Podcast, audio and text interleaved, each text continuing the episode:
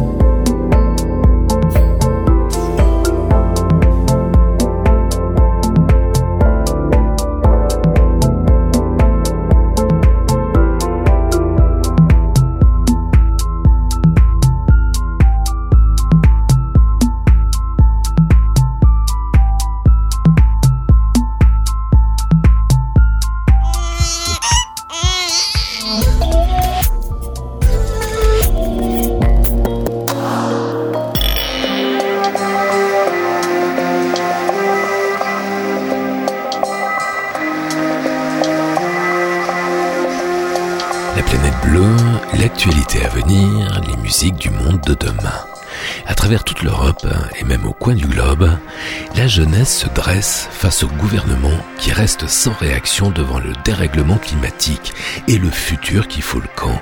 Les jeunes crient pour non-assistance à planète en danger. La génération climat serait-elle en train de prendre en main son avenir? Serait-elle en train de se dresser contre le concept de croissance tellement stupide? En tout cas, les Jones ont compris, eux, que parler de transition énergétique est un non-sens. C'est une bifurcation énergétique radicale dont nous avons besoin, et pas dans trois ans, non, là, tout de suite, pour sauver ce qui peut encore l'être. Une nouvelle utopie? Nous allons parler d'un genre littéraire qui fait florès les atlas bizarres, insolites, décalés, avec deux nouvelles parutions, l'atlas de zoologie poétique et l'atlas de l'inattendu. Il y a trois ans, la planète bleue vous révélait un jeune peintre suédois méconnu, Simon Stallenhag, raconte l'acte 2 juste avant l'extinction des hommes. Il peint la fin des robots, l'effondrement des machines, du monde high-tech et consumériste, le terminus de la société des loisirs. C'est sublime et ça invite au voyage, à la réflexion. Je vais vous parler d'un livre d'architecture extrême, juste et rare, pertinent et radical. L'ornement est un crime, offre un tour du monde de l'architecture la plus dépouillée, dénuée de tout ornement, libérée du superflu. Ce coup d'œil savant tire notre regard et notre culture vers le haut, vers le beau, vers le futur. Rimbana nous a quittés il y a un an sur la planète bleue. On aimait beaucoup cette artiste palestinienne, très engagée, et elle nous le rendait bien. On s'envoyait des mails, elle m'avait accordé plusieurs inédits et un titre pour la planète bleue volume 4. Nous allons découvrir une performance inédite réalisée avec la complicité de ses potes palestiniens Checkpoint 303, une version arabo-électro de l'hymne international. La planète bleue s'associe évidemment à cet hommage. Et nous allons découvrir un sacré coffret, la réédition des travaux solo d'un véritable génie de la musique. Son nom reste totalement méconnu du grand public, mais il a impacté l'histoire de la musique. Michael Rother, ex-Kraftwerk et surtout cofondateur du groupe culte Noy.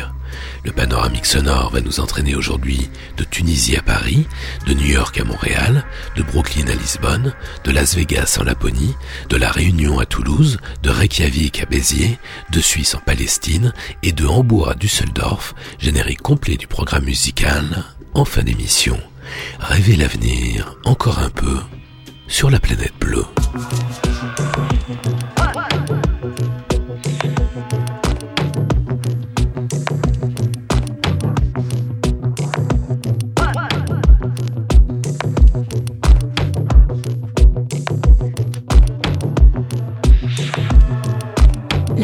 plus Yves Blanc. Up all my for you. For you, I take it too soon. Some other way to get to you. Now give up all my fears for you.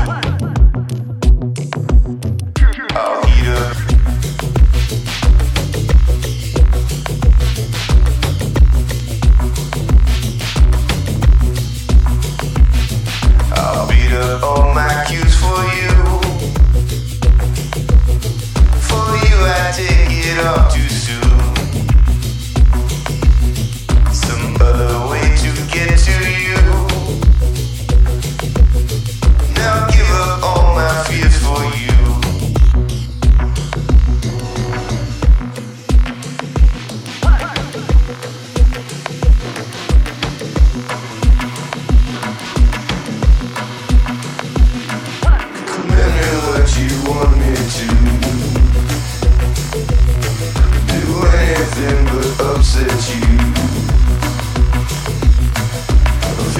I could comfort you. So let me take you by your hand and walk beside you into something good.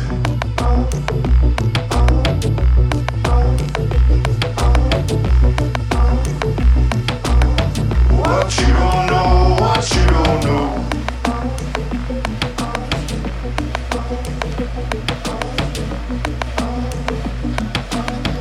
what you don't know, what you don't know.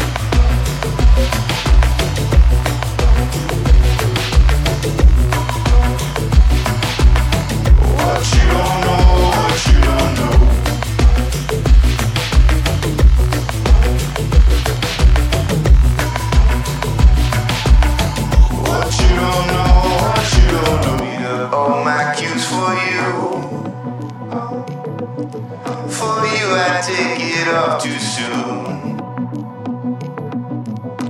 But the way to get to you. Now give up all my fears for you. What you don't know, what you don't do, and what you want me to. What you don't know, what you don't do, anything but upset you. What you don't know, what you don't do, feel like I.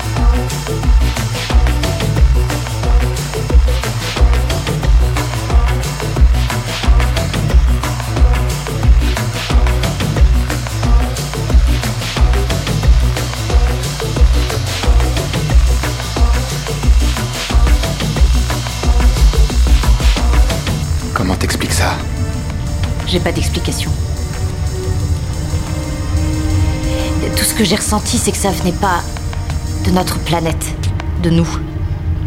Je me suis allongée dans la capsule de sauvetage et j'ai programmé un coma médical. Il n'y avait aucune chance que je sois récupérée à temps.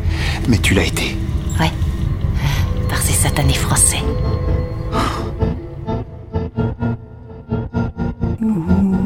la planète bleue, bleue. My hands don't work so well no My mind ain't so sharp.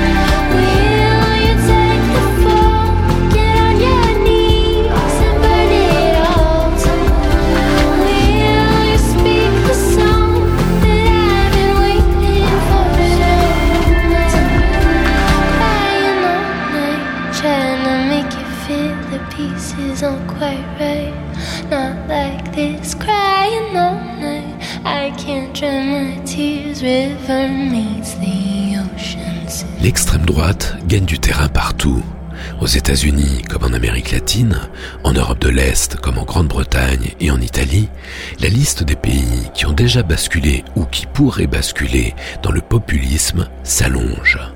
Difficile de ne pas être effrayé par cette peste brune, cette internationale de la haine néo-nazie et le torrent de beaufries qui va avec, qui se lâche chaque jour un peu plus. À l'affût de cette revitalisation de l'extrême droite, les services de renseignement sont sur les dents. Pourtant, il y a quand même une bonne nouvelle. Si, si, regardez ce qui se passe à travers toute l'Europe, à Bruxelles, à Paris, à Londres, à Berlin, à Helsinki, à Naples, en Suisse, à Madrid, à New York, à Tokyo, en fait tout autour du monde, y compris en Australie, en Afrique et même en Nouvelle-Zélande, malgré l'attentat de Christchurch. Des jeunes se lèvent partout, des lycéens résistent, des étudiants disent non, assez. Ils somment leur gouvernement de prendre des mesures efficaces, concrètes, pour protéger le climat, pour protéger le futur. Que les gouvernants aient enfin du courage, ne plus se satisfaire de l'enfumage, des déclarations d'intention. Il n'y a ni plan B, ni planète B. Quand la pétition des Gilets jaunes réunissait un million et quelques signatures en quelques mois, la pétition des écolos favorables, eux, à la taxe carbone, l'affaire du siècle, en réunissait discrètement le double en seulement quelques jours. Là, clairement, la génération climat nous envoie un message. Il faut se bouger, c'est maintenant ou plus jamais pour sauver ce qui peut encore l'être. Collégiens, lycéens, étudiants se dressent. Ils font avec leurs moyens des manifs, la grève des cours le vendredi, la grève scolaire mondiale du 15 mars dans 125 pays et 1659 villes pour contraindre les gouvernements à agir vraiment, enfin, contre le dérèglement climatique.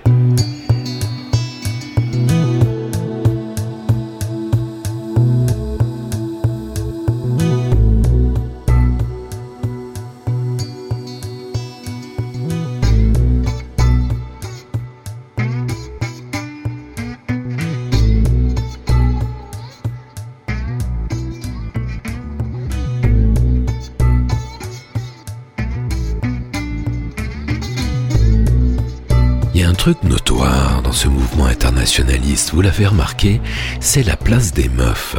La Belge Hanouna de Viver, 17 ans, la Britannique Anna Taylor, 17 ans, l'Allemande Louisa Neubayer, du haut de ses 22 ans, fait figure d'ancienne, l'Australienne Jean Hinchlife, 14 ans, comme l'Américaine Emma Gonzalez, 20 ans, qui s'est dressée contre Trump, ou encore la Palestinienne Ared Tamini, 18 ans, contre les colons israéliens, toutes des petites meufs, des adolescentes qui fédèrent, qui galvanisent une jeunesse face à des adultes assoupis, fossilisés dans leur insouciance, dans leur démission. Toutes ces petites meufs ont plusieurs traits en commun, outre leur jeunesse. Elles ont un charisme, un magnétisme, un sérieux, elles ont compris l'usage des mots, elles y vont, elles vont au contact, dans les manifs, dans les studios radio, sur les plateaux télé. Cette mobilisation de la jeunesse mondiale, plus féminine que masculine, a démarré en décembre dernier, quand la très jeune Suédoise Greta Thunberg, 16 ans, a pris la parole face aux leaders du monde entier, face aux télés du monde entier, lors de la COP24 en Pologne, pays de droite s'il en est. Sa voix juvénile mais ferme, son regard déterminé, ses mots qui sonnent comme des flèches, sa pertinence inouïe pour entailler le mur de l'indifférence comme un couteau à huître. La petite Suédoise est devenue le symbole de ce vigoureux éveil à la conscience écolo. Un pote m'a raconté que quand elle est arrivée place de la République à Paris, ça a fait plus de bruit que si Johnny Hallyday était ressurgi d'entre les morts. Même Marion Cotillard et Juliette Binoche, engagées dans la cause écolo, sont passées inaperçues ce jour-là. Ça a dû leur faire bizarre. L'un des manifestants m'a confié que le fait que les filles prennent la lumière en première ligne est un choix délibéré, assumé, partagé et malin. Car c'est quand même bien ce monde d'hommes qui conduit la planète à sa perte, et ces petites meufs incarnent le réveil tardif, mais vital, de l'humanité face à la loi du profit. Il est clair que l'engagement civique des jeunes pour le climat est tout sauf anecdotique. C'est tout le contraire. Il ouvre enfin de nouvelles perspectives. Si l'humanité devait s'en sortir, ce qui est loin d'être acquis, ce serait sûrement en passant par eux. Voici quelques-unes de leurs paroles entendues dans les rues d'Europe. Le système écologique que nous défendons n'est pas compatible avec le système libéral actuel. On veut une révolution écologique, ce sont nous, les jeunes, qui allons subir les conséquences de tout ça. Je refuse qu'on sacrifie mon avenir pour leur profit personnel. Il faut beaucoup de courage pour dire non à la croissance.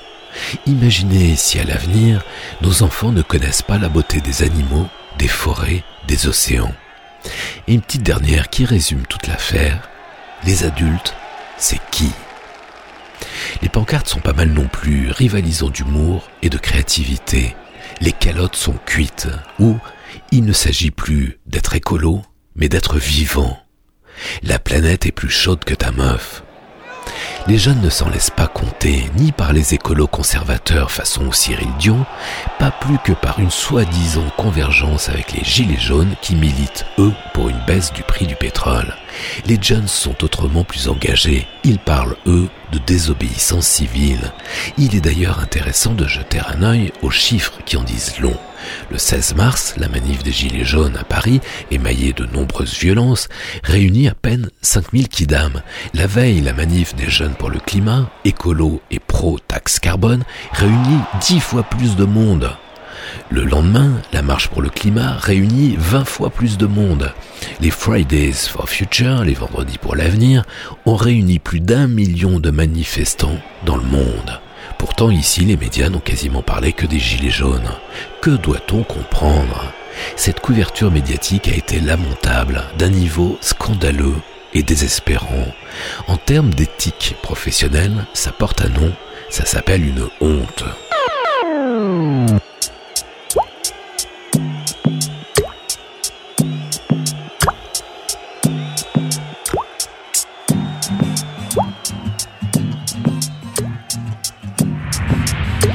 radiovostok.ch to the sea.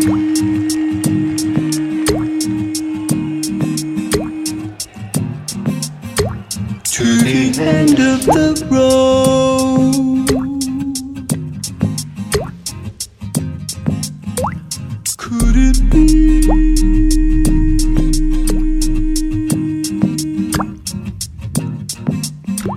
Has it always been so, so quiet? I would always be there when you need it.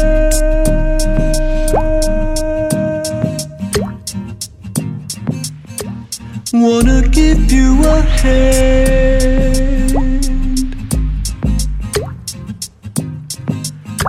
Gonna creep.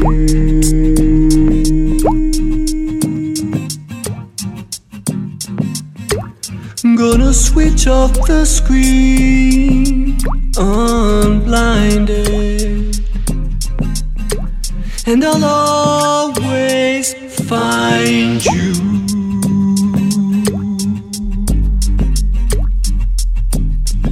Knelt down upon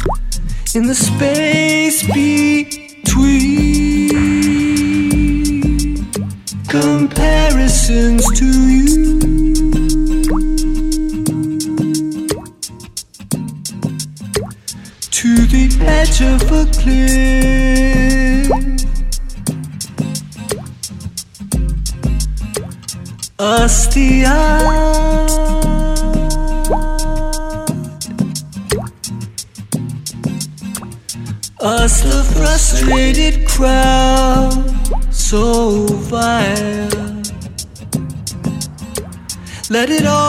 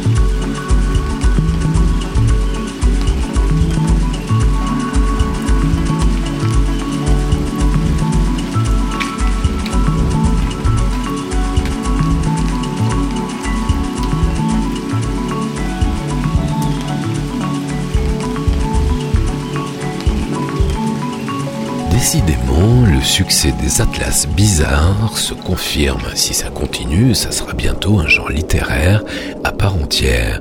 Plusieurs éditeurs, flairant le filon, s'engouffrent dans ce créneau porteur. On a déjà chroniqué ici le très réussi Atlas Obscura aux éditions Marabout, plusieurs fois réédité. On a également évoqué sa pâle copie, Les merveilles les plus secrètes du monde, chez Lonely Planet. Je vous avais préalablement présenté la très belle collection des atlas poétiques parmi les précurseurs du genre, une dizaine de volumes aux éditions Artaud depuis 2010, notamment le séduisant Atlas de botanique poétique ou encore le palpitant Atlas des zones extraterrestres, et son tout nouveau titre, l'Atlas de zoologie poétique, qui nous parle d'animaux bizarres comme la méduse qui sait se régénérer jusqu'à tendre vers l'immortalité, nous en reparlerons. Les éditions Robert Laffont s'y sont mises également avec l'Atlas du Nouveau Monde. Et voilà que c'est au tour de la Martinière, le spécialiste des beaux livres, de publier sa propre collection d'atlas décalés. Évidemment, avec cette profusion d'éditions sur des thèmes si proches, quelques destinations, aussi originales soient-elles, se retrouvent dans plusieurs ouvrages.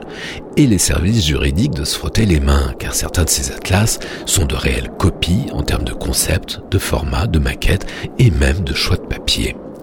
Le dernier en date est lui aussi très joli, avec cet aspect légèrement désuet, très travaillé. L'Atlas de l'inattendu à la découverte de mondes perdus est signé par le Britannique Travis Elborough, soutenu par les cartes de Martin Brown, collaborateur de HarperCollins, une référence. Il recense des bizarreries de notre planète, des curiosités architecturales, il suggère des voyages insolites pour des destinations inattendues, comme cette bourgade sur la rive est de l'île de Vancouver au Canada dans la chaude vallée de Cowichan. Quand l'industrie forestière, la seule richesse du coin, périclite, Cheminius rebondit en développant d'immenses peintures murales. Ou encore l'île aux chats, au large du Japon. Le chat aurait abandonné son état de chasseur sauvage pour celui de ronronneur d'intérieur au septième millénaire avant notre ère. Autant dire que ça ne date pas d'hier, ça s'est passé au Proche-Orient avec l'avènement des silos à grains. Dans l'Égypte antique, on leur voue un culte. Dans les sociétés asiatiques, le chat jouit d'un statut privilégié car il protège les vers à soie contre les souris. Sur l'île de Tashiro-jima, aucun chien et quatre fois plus de chats que d'humains. Atlas de zoologie poétique Emmanuel Le Pou des Bains et Julie Terrazzoni chez Artaud, Atlas de l'inattendu Travis Elborough chez La Martinière.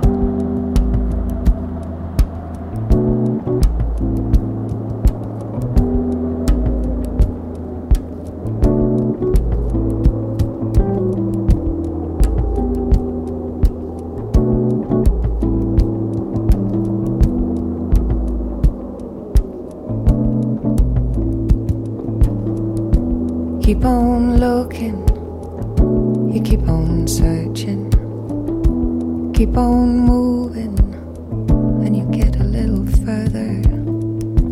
Keep on trusting, you keep on hoping, keep on facing your fears just to keep on growing. Just try, try,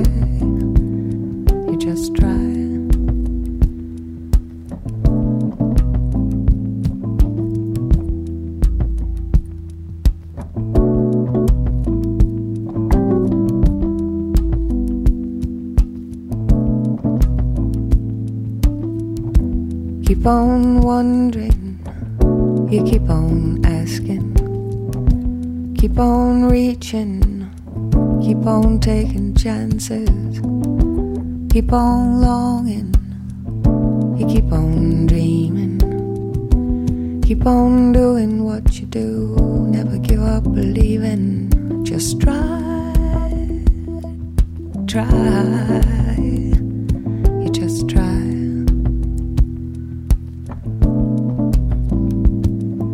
just try.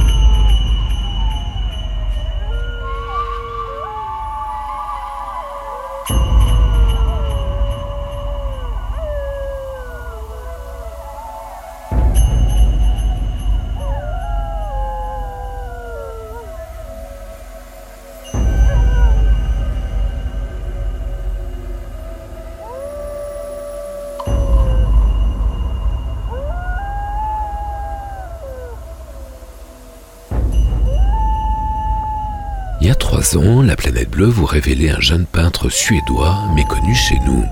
À Stockholm, Simon Stallenhag peint le monde d'après, celui où l'histoire se termine. Un futur passablement quotidien où il reste encore quelques humains rares, quelques enfants notamment, des souvenirs ethniques et beaucoup de machines en déshérence.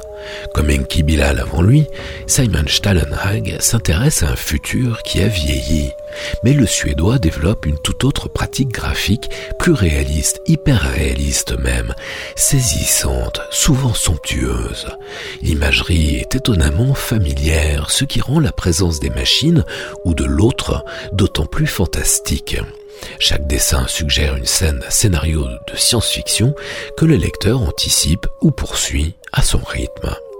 Des espèces de soucoupes volantes vautrées dans un marécage, des robots abandonnés en plein champ, des engins à sustentation magnétique qui traînent en l'air, en suspension, près d'un port, d'immenses cargos spatiaux stationnés au-dessus d'un parking, d'étranges dinosaures, des bisons cybernétiques au regard électrique traversant la toundra.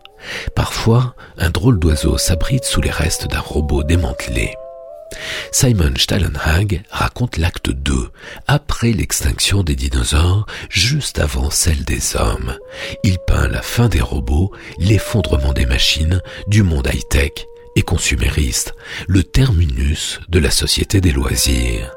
Perspective de routes américaines désertées, paysages de drive-in désaffectés, une côte ouest dévastée, des traces, des déchets. Simon Stallenhag est d'ailleurs considéré par certains chercheurs comme un artiste collapsophile. Son œuvre est belle, impressionnante. Elle donne à penser. Il a publié trois formidables recueils de peintures, Tales from the Loop, Things from the Flood et The Electric State à découvrir d'urgence. Toutes les références sur laplanetbleu.com, émission 965. Going nowhere, I can see you're on a high. Your face is honest, and now I'm not so sure.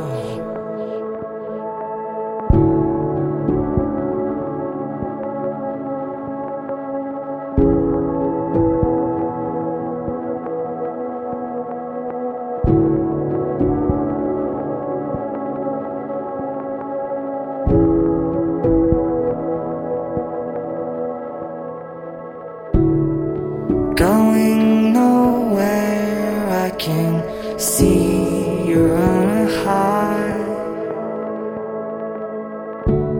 Your face is honest, but now I'm not so sure.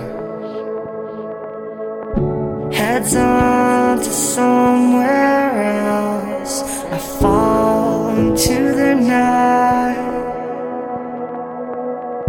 Heads on something else. I fall into the night.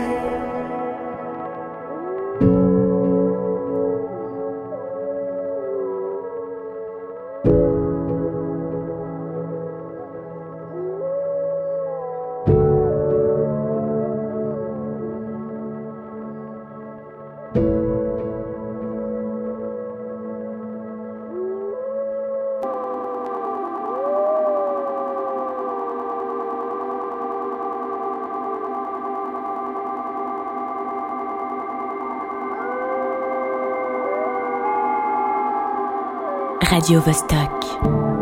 Although there's nothing that I know I shouldn't say,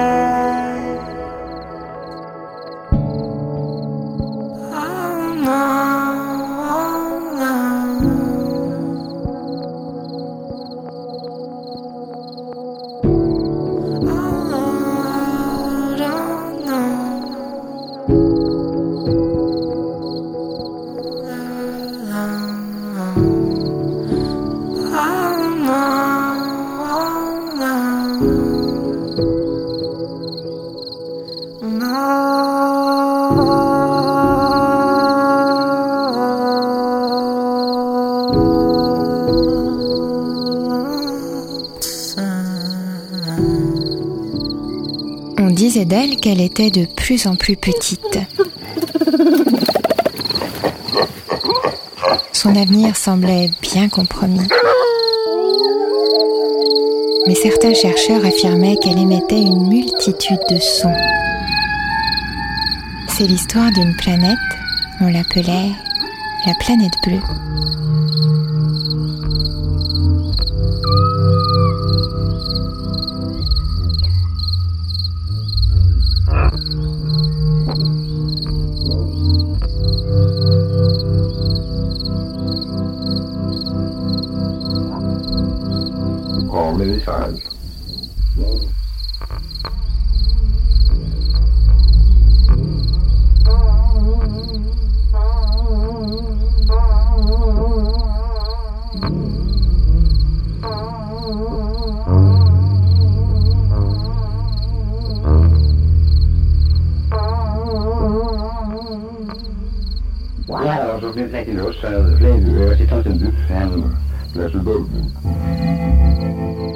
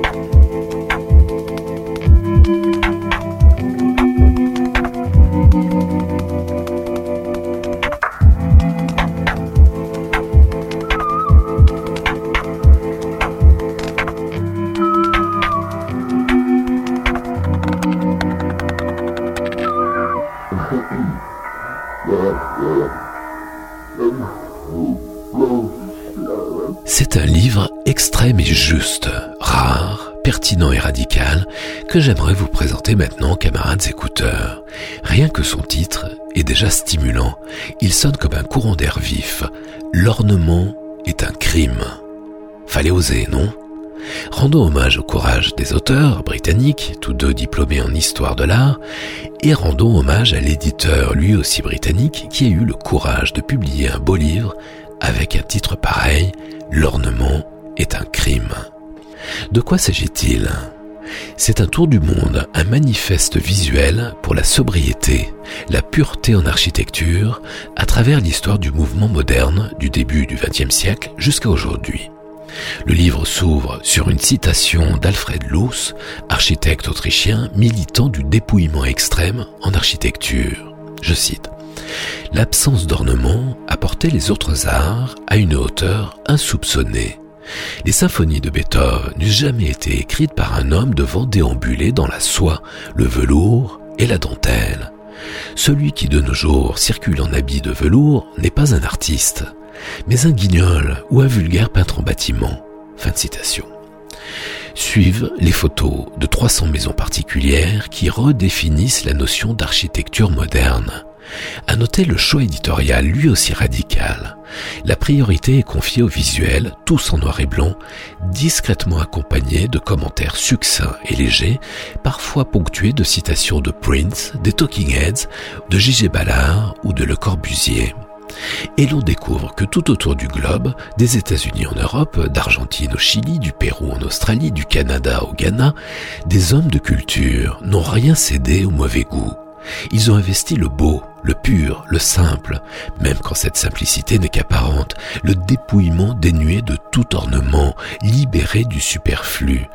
Quelle que soit leur époque, quelle que soit leur implantation, ces villas créent le désir. Elles tirent notre regard et notre culture vers le haut, vers le beau, vers le futur. Une phrase de Dieter Rams résume cette démarche. Les formes complexes et inutiles ne sont que des frasques avec lesquelles les architectes parlent d'eux-mêmes, au lieu d'exprimer les fonctions du produit. Ce livre est une somptueuse balade architecturale épurée, aérienne, autour du monde, un très bel ouvrage, intelligent, stimulant, pétillant comme le meilleur champagne. Attention, vous n'ouvrirez pas ce livre impunément, vous allez passer des heures à le feuilleter. L'ornement est un crime de Matt Gibbard et Albert Hill chez Phaidon.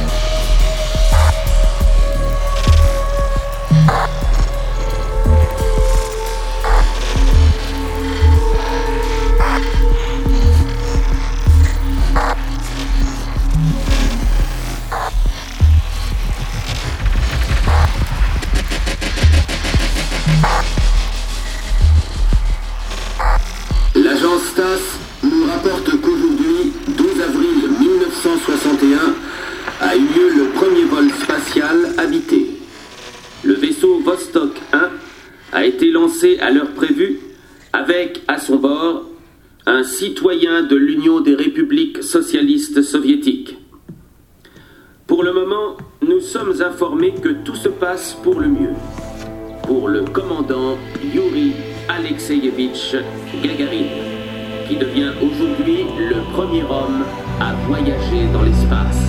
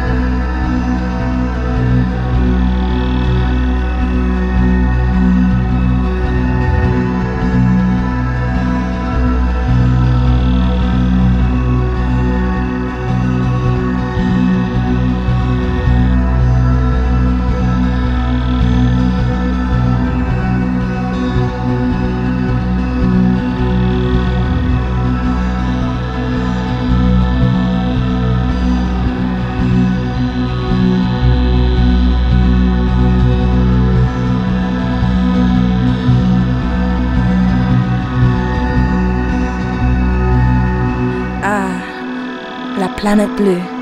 Yeah, I like it a lot. It's global, it's futuristic. Ah, yeah, I like it a lot. It's universal, it's blue. ضحايا الاضطهاد ضحايا جوع الاضطرار بركان فكر في اضطهاد هذا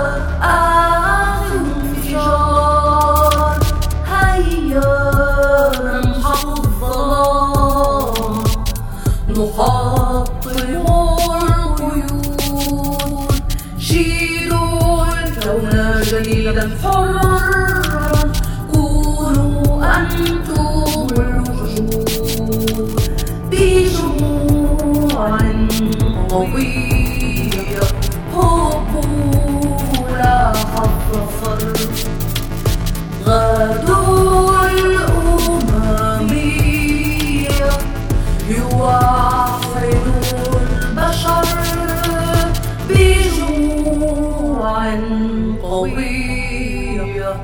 قبولا خف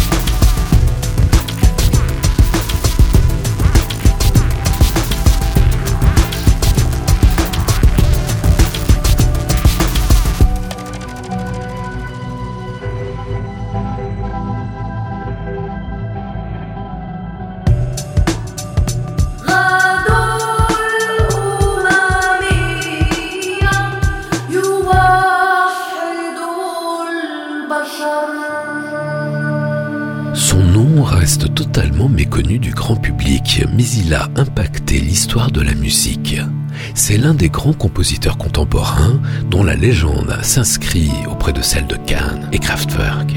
Il s'appelle Michael Rother. En allemand, il paraît qu'on prononce Michael Rotha. Il s'est d'abord fait connaître comme membre de Kraftwerk au début de la carrière de l'une des formations phares du krautrock, mais il s'est surtout fait connaître en tant que cofondateur du groupe culte Neu avec son pote Klaus Dinger. Neu reste aujourd'hui encore l'une des formations les plus radicales du rock allemand des années 70. C'est là que Michael Rother et Klaus Dinger sont devenus des légendes parmi les inventeurs des musiques répétitives qu'on appelle aussi musique minimaliste. Neu fait partie de ces groupes dont la faible notoriété est inversement proportionnelle à l'influence qu'ils ont eue sur l'histoire de la musique. Leur approche expérimentale, urbaine et répétitive, à l'opposé de la pop acidulée anglo-saxonne, a marqué une nuée de créateurs, de Bowie à Fujia et Miyagi, en passant par Brian Eno. Après Kraftwerk, après Neu, Michael Rother a eu une carrière solo plutôt confidentielle, quoique soutenue par le plus grand batteur de tous les temps, j'ai nommé Jackie Lipsyte, le percussionniste de Cannes. L'excellent label allemand Grönland, qui a déjà réédité tous les albums de Neu en CD, a eu la bonne idée d'exhumer ses quatre albums solo, ainsi que les musiques qu'il a composées pour le cinéma, sous la forme d'un joli coffret, 5 CD et un livret, sobrement intitulé Solo, extrait.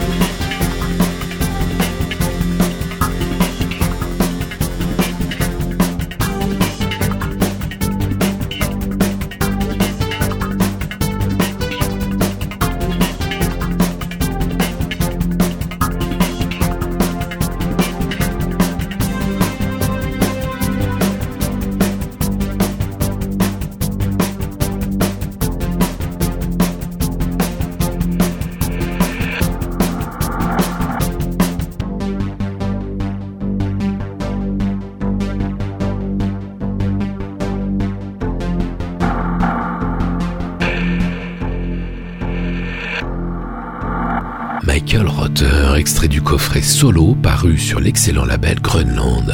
Juste pour le plaisir, voici maintenant le fameux morceau de Noy qui a changé l'histoire de la musique. Entre 1972 et 1975, Noy a produit trois albums vinyles. De ces six faces, vous pouvez ne retenir qu'un seul titre, Hallo Gallo. Mais celui-ci, il convient d'en prendre soin. Il faut l'archiver, le protéger coûte que coûte, le stocker en grande profondeur. Contexte. En 1971, Michael Rother et Klaus Dinger font partie du groupe Kraftwerk. Mais les dissensions sont trop grandes. Tous deux quittent Kraftwerk et fondent le groupe Neu en 1972. Pour vous présenter Allo Gallo, camarades écouteurs, rien de mieux que de citer le grand Manitou du krautrock, le britannique Julian Cope, et son style définitif, que tous les gens sérieux considèrent comme le meilleur auteur du secteur. Extrait de son excellent Krautrock Sampler, petit guide d'initiation à la grande Kosmisch Musik. Il y a 23 ans, j'étais installé dans une caravane du côté de Tamworth, dans le Staffordshire, quand mon rapport à toute la musique a été brusquement transformé. Le morceau qui passait alors chez John Peel s'appelait Hallo Gallo. C'était l'introduction du premier album des Noy. Aucun son ne m'avait jamais semblé si différent auparavant. Et rien depuis n'a pu surclasser pour moi ce courage.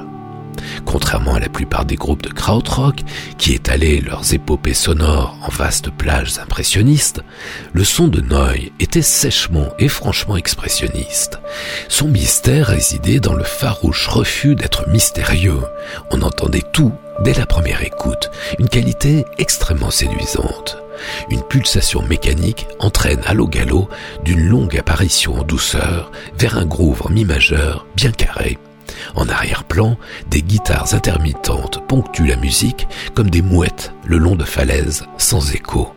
Il n'y a pas de mélodie, il n'y a pas de chant, il n'y a rien qui vous permette de savoir où vous êtes. Vous vous trouvez dans un couloir bien étanche et vous n'en voyez pas le bout. Même si les Noy s'étaient séparés après le premier morceau de leur premier album, ils auraient tout de même changé l'histoire du rock'n'roll. En 32 ans, Noy ne m'a jamais déçu. C'est le genre de beauté à laquelle on ne s'habitue jamais. Fin de citation. Camarades écouteurs, accrochez-vous à vos oreilles, voici donc Hallo Gallo, le mantra rock de Noy, l'un des plus beaux fondements de la musique répétitive, quand deux jeunes magiciens sursaisirent l'insaisissable en studio, créant ainsi un pur joyau avec la complicité de Connie Plank, le génie avant-gardiste des arrangements, Noy en 1972, sur la planète bleue.